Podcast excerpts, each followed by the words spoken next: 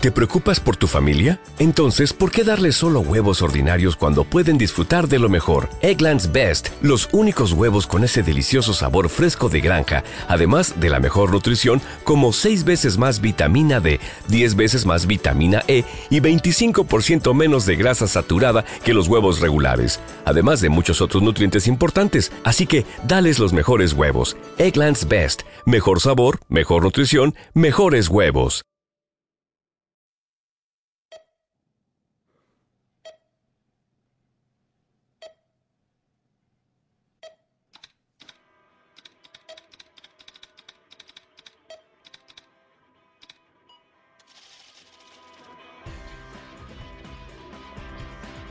...108... programa semanal de Perdidos.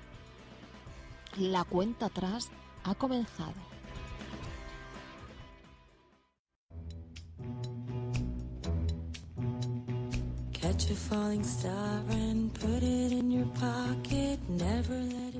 Bienvenidos una semana más. A mi lado está mi eterno compañero Patrick Gornick. Hola Patrick. Hola, muy buenas. Yo soy Nico Domínguez y esto es, como ya sabéis, 108, el programa semanal encargado de desvelar los misterios de Perdido. Hoy es tarea nuestra analizar con vosotros Puesta de Sol, capítulo sexto de la sexta temporada centrado en el aquí Said Yarat. Bueno, pero antes ha quedado una malísima noticia. Cuatro ha decidido prescindir de perdidos para la noche de los martes, sustituyéndolo por House. Pues ya sabéis, los que seguís cuatro, eh, los que seguís perdidos por cuatro, eh, quedáis informados. Pero nosotros a lo nuestro que tenemos que analizar Puesta de Sol. Sí, y además hay mucho que analizar, porque estamos ante el episodio con más acción de esta sexta temporada. Sí, hay mucho que analizar, pero tenemos que hacer un hueco porque hoy tendremos el privilegio de charlar con los componentes de Aeroplano 21, el grupo malagueño que acaba de presentar su primer LP 5 horas con Paula y que compuso esa fabulosa canción que todo fan de Perdidos conoce, 108 minutos. Sí, y hablando de música, Nico, esta semana comenzamos en 108 con Catch a Falling Star, canción de cuna que significa muchísimo para Claire y su bebé Aaron, y que ha estado muy presente en este último capítulo. Hemos elegido la versión de Nina Wall, que es la que ahora mismo está sonando de fondo. ¿Y por qué para Claire esta canción es tan especial? Pues escuchemos el motivo que le dio a los Stewart, la pareja australiana que pretendía adoptar a su bebé en la primera temporada. ¿Conoce Atrapa una estrella fugaz?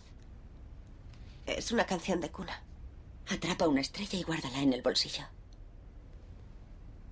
Mi padre solía cantármela cuando era niña. ¿Cree que podrá cantársela al bebé? De vez en cuando. Pues claro. Su padre, Christian Shepard, le cantaba esta canción de cuna. Es muy interesante. Y después de todo esto podemos decir ya que Perdido se acaba, pero 108 no ha hecho más que empezar.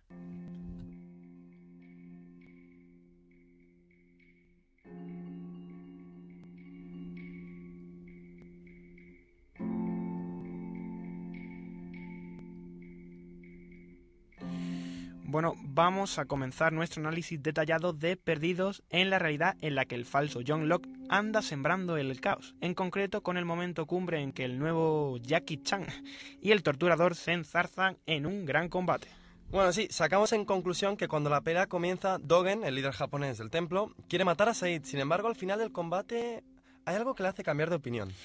Dogen al final tiene la oportunidad de acabar con la vida del iraquí, pero en ese mismo instante cae al suelo la pelota de béisbol de Dogen.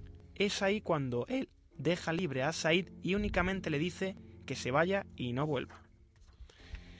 Pero la pregunta es, ¿qué extraño poder ha ejercido la pelota de béisbol en el japonés? Bueno, pues al final del capítulo descubrimos lo que significaba para él esa pelota. Vamos a escucharlo y ahora sacamos alguna conclusión. Every Friday, I picked my son up from baseball. He was 12. The accident was very bad.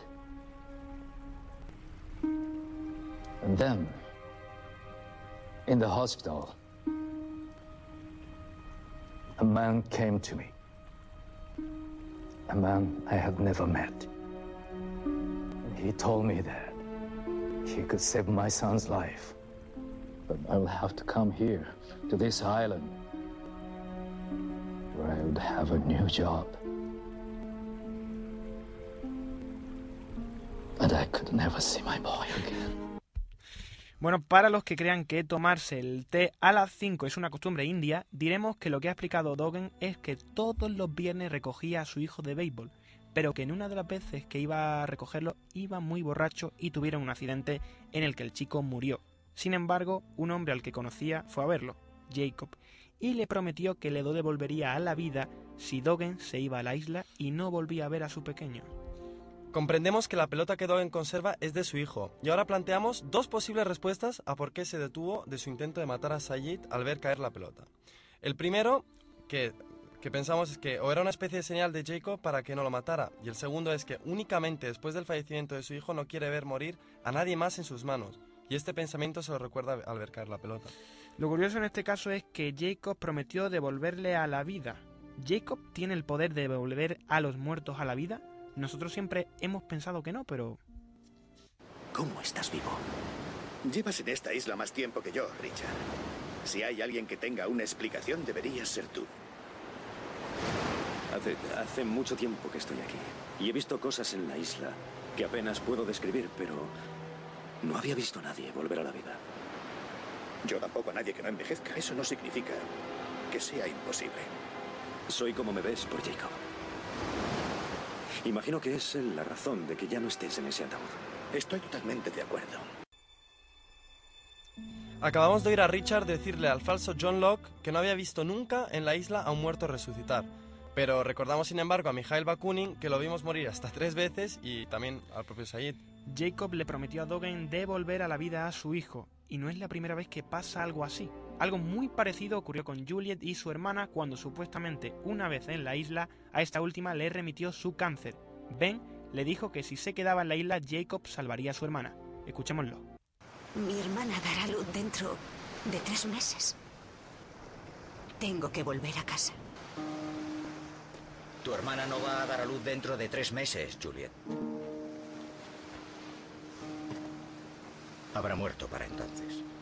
El cáncer ha reaparecido. Te lo habría dicho antes, pero pensé que no serviría de nada. ¿Que no serviría de nada? Podía haber vuelto a casa, podía haber estado con ella. Aún puedes. Puedes volver, Juliet, y acompañarla en el lecho de muerte. O quedarte y ayudarme a resolver el problema. ¿Por qué voy a quedarme? Porque si te quedas le curaré el cáncer a tu hermana. ¿Me pides que haga un acto de fe? Llevas aquí seis meses. ¿Nos has examinado en profundidad? ¿Has encontrado un rastro de cáncer? Eso es aquí. Y en vista de que no me dejas traer a mi hermana, necesitaré Jacob más. dijo que lo solucionaría él mismo. A menos, claro, que no tengas fe en él. Podemos pensar que fue una estrategia de manipulación propia de Benjamin. ¿O no? Pero es curioso, en la realidad paralela Dogen conserva a su hijo. Es decir, la pregunta eh, es, ¿influyó Jacob en la muerte del hijo del japonés para forzarlo a ir a la isla? Además apareció en la vida de Dogen en un momento en el que era débil y vulnerable. Escuchemos parte del discurso que el anti-Jacob le dio a Sawyer en el capítulo El sustituto. ¿Por qué escribió mi nombre en la pared? Nunca conocí a ese tipo. Ah, no, seguro que conociste a Jacob.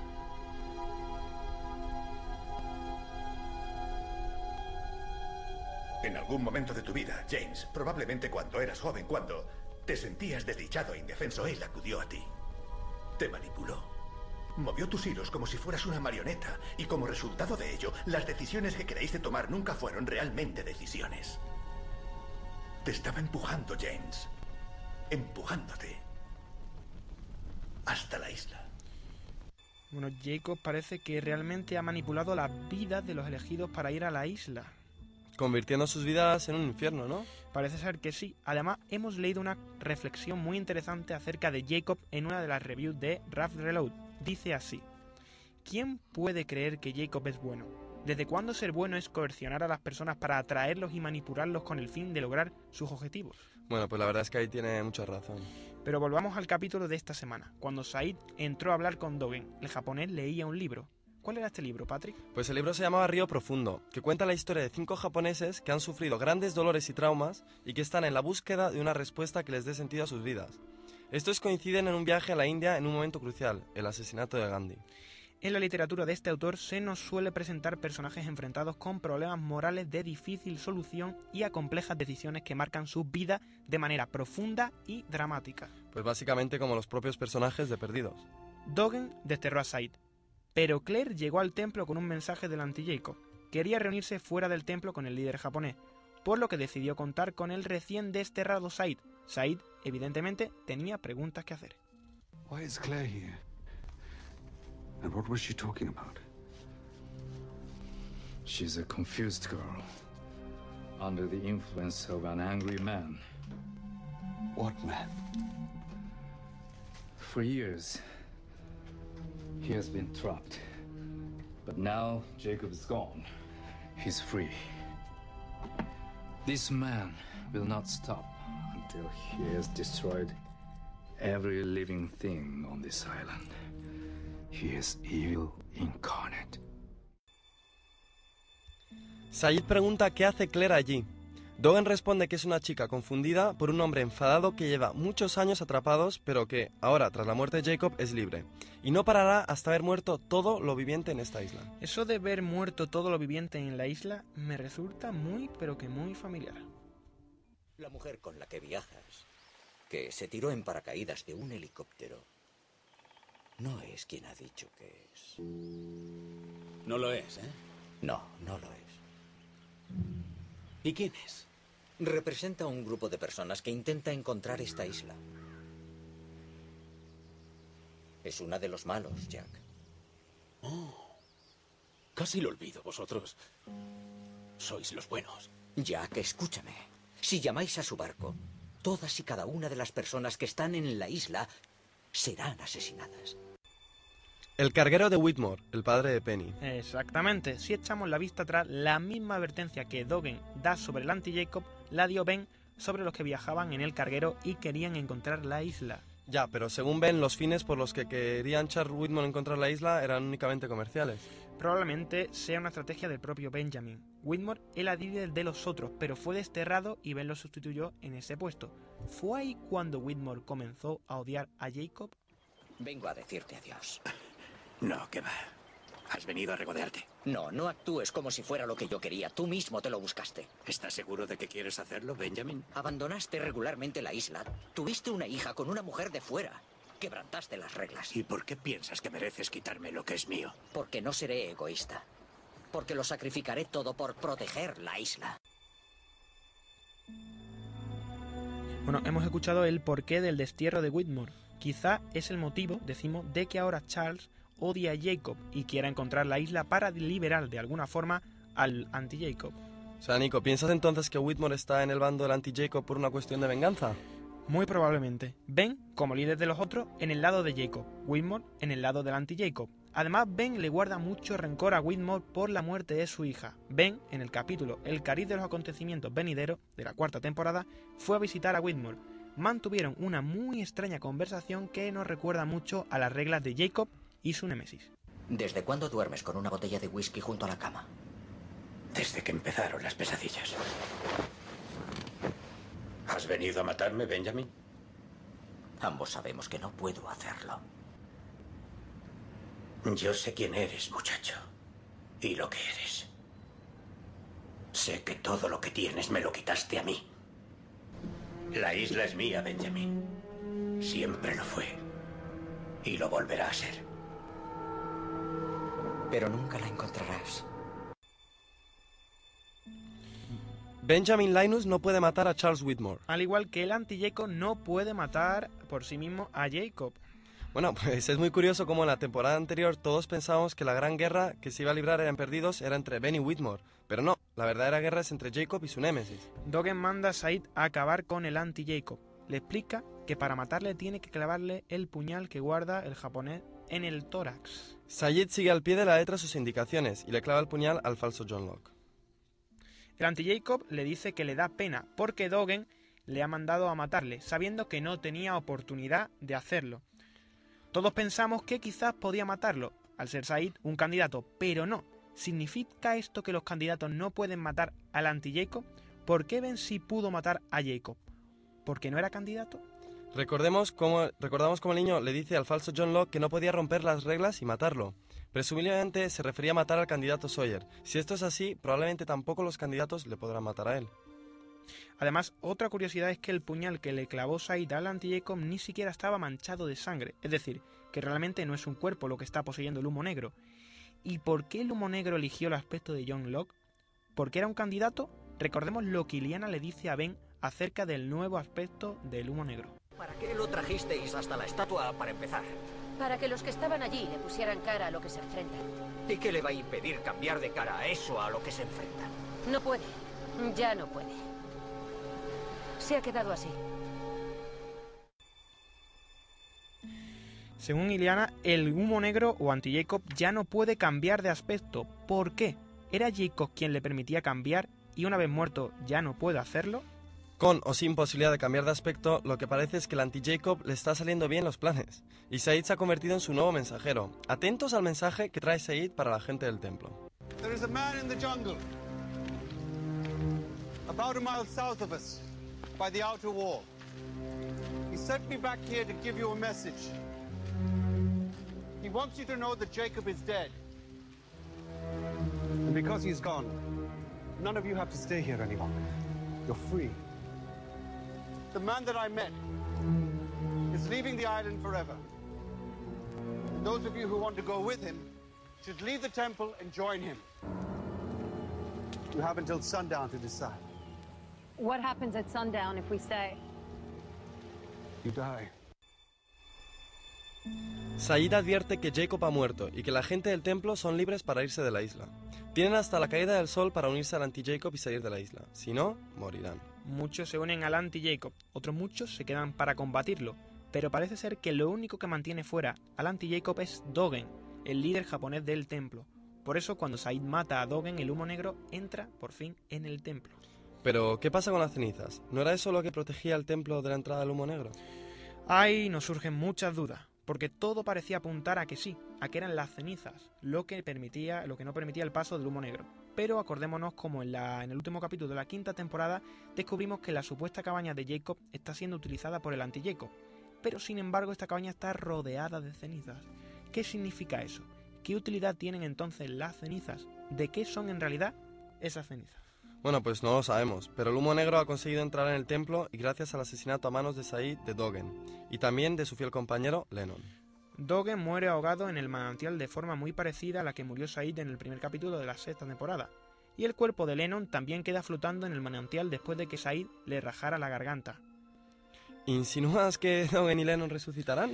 ¿Quién sabe, Patrick? ¿Quién sabe? Lo único que nos queda claro es que el humo negro ha entrado en el templo. Es curioso, además, como Kate intenta rescatar a Claire, pero Claire le dice que no es a ella la que hay que rescatar. ¿Qué insinúa con eso? Además, acordémonos de la, la, cara tan extraña que pone Kate al ver sobrevolar sobre su cabeza el humo negro. ¿Se habrá infectado? Lo dudo seriamente. No creo que esté infectada. Solo se sorprende a ver el tal fenómeno, ¿no? Yo qué sé. Pero lo cierto es que los grupos han quedado divididos. Por un lado, Kate, Said, Claire y el anti-Jacob. Junto con, presumiblemente, el herido Jin, al que no hemos visto en este capítulo. Por otro lado, Miles, Lapidus, San con Ilana a la cabeza. Estos se encuentran en la salida secreta del templo. La pregunta aquí es, ¿dónde se ha quedado Benjamin Linus? Y por último, en el faro están Harley y Jack. Pero ahora dejamos la isla y volamos hacia la realidad paralela de Said.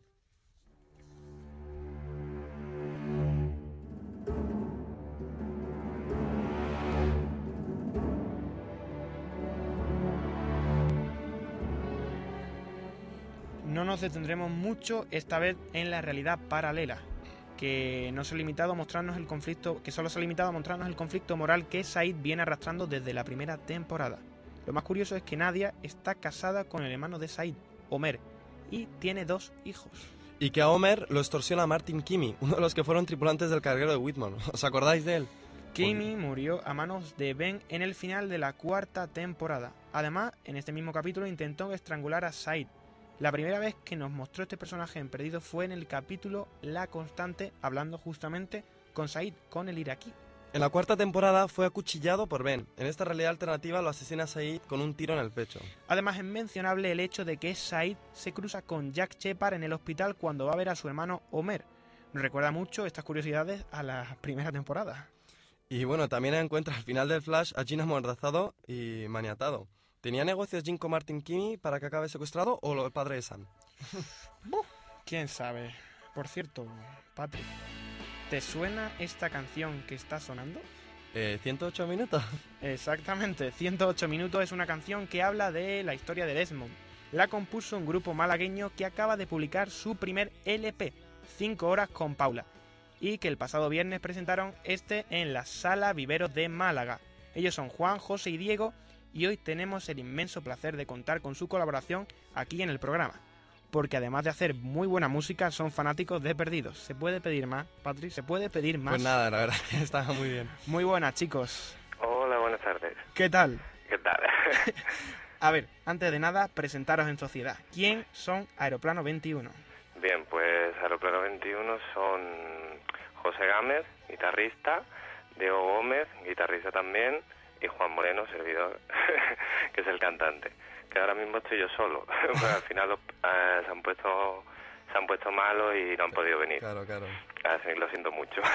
Bueno, No, bueno, y también eh, tenemos la incorporación de última hora del, del baterista Juan Bandera y del DJ y productor Diego Martínez. Estáis al, al completo. bueno, y una, una canción se llama Canción de Amor para Paula. Y el disco 5 horas con Paula. ¿Y quién es Paula? Pues es una larga historia Poco que perso- iremos revelando poco a poco. Quien nos conoce bien sabe, sabe quién es, pero solo puedo decir por ahora que es una mujer muy importante en nuestra vida. Ya, ya, sí. Importante, se nota un poco, ¿no? Importante tiene que ser. Sí, sí, sí. Bueno, presentasteis el otro día vuestro disco 5 horas con Paula en la Sala Viveros de Málaga. Exacto. ¿Qué tal fue el concierto? Pues muy bien, la verdad es que nos lo pasamos en grande, la gente se lo pasó también muy bien, eh, pegaron todo el concierto votando, cantando y muy bien, la verdad. O sea, que salió muy bien todo. Sí, sí, estuvo todo el mundo muy, muy bien, vamos. Bueno, y para los que estén interesados, ¿dónde se puede conseguir el disco de 5 horas con Paula? Pues ahora mismo, en breve, en, supongo unas tres semanas o cuatro, esperamos tenerlo en digital, en iTunes y demás, Spotify y demás tiendas, plataformas de descarga digital. Y por ahora en formato físico lo estamos vendiendo en los conciertos. Claro. Dentro de poco vamos a ver si tenemos puntos de venta ya oficiales. Muy bien, muy bien. Bueno, y ahora vamos a ponernos un poquito frikis. Sí, por favor. ¿Por qué, por qué una canción sobre Desmond David Hume? Pues la verdad es que Desmond David Hume es un personaje que dentro de la serie nos encanta a todos. O sea, ya nos, nos encanta su acento, lo que representa, lo que supone dentro de la serie. Y la verdad es que fue que, como somos super fans de la serie, mm, mientras estábamos preparando el disco y tal, y veíamos, seguíamos viendo, cuando terminábamos de grabar y tal, cada uno se iba para su casa, se veía seis o siete capítulos, lo normal. y, y fue como una válvula de escape, fue empezamos a investigar otros sonidos y, y teníamos ganas de hacer un tema diferente. Y la verdad es que fue se nos ocurrió así por como estábamos muy influenciados por la serie, pues tirar por ahí. Bueno, hay que decir que mola mucho, ¿eh?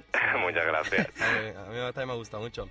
Pero bueno, ya que nos gusta a todos Desmond, una porra. ¿Volverá a aparecer Desmond en la serie o no? Pues mm, yo creo que sí. Yo creo que de hecho mm, a mí ese 108 que sale por ahí en el faro de Jacob y tal, la verdad, y ese alguien que tiene que ir a la isla, yo apostaría que tiene que ser él. A ver, a ver, a Lo ver. único preocupado por el tema de que, ya, bueno, ya sabéis que cuando tienen alguna movida mm, fuera de plató y tal, los quitan de la serie y eso, pero yo creo que tiene que ser muy importante. Es el único que le dijo, le dijo la madre de, mm, de Faraday que le quedaba por hacer algo en la isla, ¿no? Sí. verdad. Hombre, yo- espera- esperamos volver. El otro día estuvimos entrevistando a, Claudio Serrano, que es el actor de doblaje de, de Desmond aquí en el programa, Sí. y dijo que ojalá salga pronto porque quiere currar. Claro, claro. Todos estamos interesados de alguna manera en esto porque gran personaje. Bueno, Claro que sí. a ver, además de unos maravillosos músicos, ¿eh? porque Muchas sois, gracias. sois unos fricazos del copón. sí, sí, muchísimo. Así que mojaros y describirnos la, lo que pensáis será la última escena en Perdidos. Pues mm, yo ahí tengo una teoría particular que más o menos compartimos entre todos y es que realmente yo creo que el final de la serie está ya pasando. Es decir, esa especie de realidad paralela, yo creo que eso es el final, así es como terminan. Bueno, O sea, y que realmente lo que estamos viendo es cómo van a llegar hasta ese punto. claro. Yo creo que eso va así, realmente. Bueno, creo y más o menos lo que hemos estado hablando. Sí, sí, sí. Pero escena final no sabría decirte la verdad. Y a ver, eh, ¿vosotros sois hombres de ciencia o hombres de fe? Mm, buena Mm. pregunta. Ay, ay, ay, ay. Estamos repartidos. Yo últimamente quizá un poco más de ciencia que de fe, pero bueno. A ver, bueno. Todo tiene que tener estar en la balanza bien, ¿no? Más o menos. Sí, sí. claro. bueno, ¿y tenéis fe en el final de Perdidos? Pues cuando iba a empezar la última temporada, la verdad es que no mucho, pero conforme han ido pasando los capítulos, yo creo que creo que también la gente debería relajarse un poco y disfrutar de lo que realmente es la última temporada y de cómo se va a solucionar todo y no preocuparnos tanto porque si nos van a decepcionar o si nos van a sorprender o cualquier cosa de estas. Sí, la verdad es que sí. Porque es que hay demasiada expectación y yo creo que ya se está formando demasiada bola y todo el mundo va a acabar muy enfadado. Eso sí que es verdad. No, no. Eh, y aparte Desmond, eh, ¿qué otros dos personajes os llevaríais a la isla? ¿A una isla desierta? Pues, otro- hombre, ahí también podemos. Yo creo que sería interesante llevar una compañía como, por ejemplo, la de Kate, ¿no? Simplemente por también tener otro punto de vista. Y, y yo creo que a Jack también. Para que estuviese siempre Claro, haciendo de hombre, ya... gran líder ahí, ¿no? De líder, hace falta siempre un líder. Bueno, y di que sí, di que sí. Y además, ¿detestáis algún personaje en particular? Pues la verdad es que ahora mismo mm, no caigo yo. Probablemente sí que tuviese algún personaje que no que no soportásemos mucho, pero al final le terminas cogiendo cariño. Sí, ¿no? Sí, o sea, al fin- al fin- yo me acuerdo que me caía muy mal Benjamin Linus, pero al final me ha ido ganando poco a poco. Es un gran personaje, en realidad. Sí, es grande. Es, hombre, es un poco mamón. Sí, pero Es bueno, un como poco mamón, todo pero- buen malo de serie Sí, americana. sí, la verdad que sí, ¿eh? Pero está genial, está genial. A ver. Bueno, ¿y cuándo entró Aeroplano 21 en comunión con Perdidos? ¿Cuándo fue? Pues prácticamente conforme íbamos montando mm, montando la banda y tal, eh, como necesitábamos desconectar de alguna manera, porque sí que llegamos tarde a la, a la serie, porque por una cosa o por otra no le habíamos prestado mm, mm, atención suficiente por el royalty, la programación que hubo en España, que fue horrible. Pues sí. cuando empezaron a ponerla en televisión española y tal era muy difícil seguirla. Y como estábamos mm, en otros menesteres no lo seguíamos mucho por, por internet. Pero pero conforme nos fuimos como te he dicho empezamos a meternos en toda la movida del grupo y tal pues servía como válvula de escape. Entonces pues prácticamente un año y medio pues así y a full vamos sea todas las temporadas una tras otra. Hablando del desastre de Perdidos en la televisión española, ¿sabéis que 4 ha suspendido la emisión de Perdidos los martes? ¿Sí? Sí, ya no se emite los martes. Bueno, este martes Este me parece que va a martes ser sí, el este último. martes sí, el último. Ya después ya se cambiará y ya sabéis. No sé si lo Ah, cambiarán pues por la tarde. noticia. Pues ya lo sabéis. Porque vosotros se nota que lo seguís por internet. Sí, sí, se sí. nota bastante. Se nota bastante. Es que el ritmo de emisión aquí es leonino, además. Yo supongo que el tipo de fan que tiene la serie desea verlo cuanto antes. Y esa semana de espera yo creo que hace bastante daño. Sí. Pues sí. Pues nos tenemos que despedir ya porque se nos acaba el, el tiempo. Nos, nos echan de aquí. Pues un placer. ha sido verdad. ha sido un placer y, y yo creo que contaremos con vosotros en otra ocasión. Ya ya habrá sorpresas. Que Pues sepáis que estáis gracias. invitados aquí, a ver si- Cuando queráis, si venís un día por Madrid, que espero que sea muy pronto, Sí, ya sabéis sí, dónde sí. tenéis vuestro vuestro rinconcito. de Pues perdidos. muchísimas gracias y muy amable. Un placer. Encantado, muchas gracias. Un abrazo enorme. Bueno, y vosotros, sí, vosotros, al igual que en su momento recomendamos el cómic parodia de Perdidos, Pardillo, un abrazo, Aza, os recomendamos sin duda 5 horas con Paula. Y si tenéis oportunidad, acercaros a alguno de sus conciertos porque estamos seguros que lo disfrutaréis. Ya habéis oído, el concierto de la Sala Vivero estuvo muy, creo que muy bien. Mientras tanto, podéis seguir su música a través de MySpace, www.myspace.com, aeroplano 21, 21 con números. Y ahora, cuando 108 se acabe, os dejaremos con 108 minutos para que degustéis un poco su buena música. Y bueno, esperemos que en la medida de lo posible 108 os esté sirviendo para aclarar las dudas que surgen capítulo tras capítulo en Perdidos. Bueno, y también ya sabéis que podéis seguir nuestros podcasts a través de nuestro blog 108perdidos.blogspot.com. Todo con letra, diseñado por Sergio Fernández, al que no nos cansaremos de dar las gracias.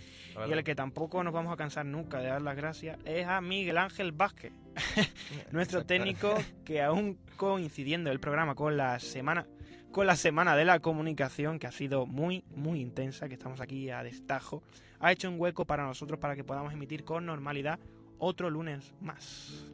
Y en Twitter también podéis seguirnos. Somos 108, todo junto y con letra. Y si tenéis algo que aportar al programa, podéis hacerlo mandándonos un email a 108perdidos.gmail.com.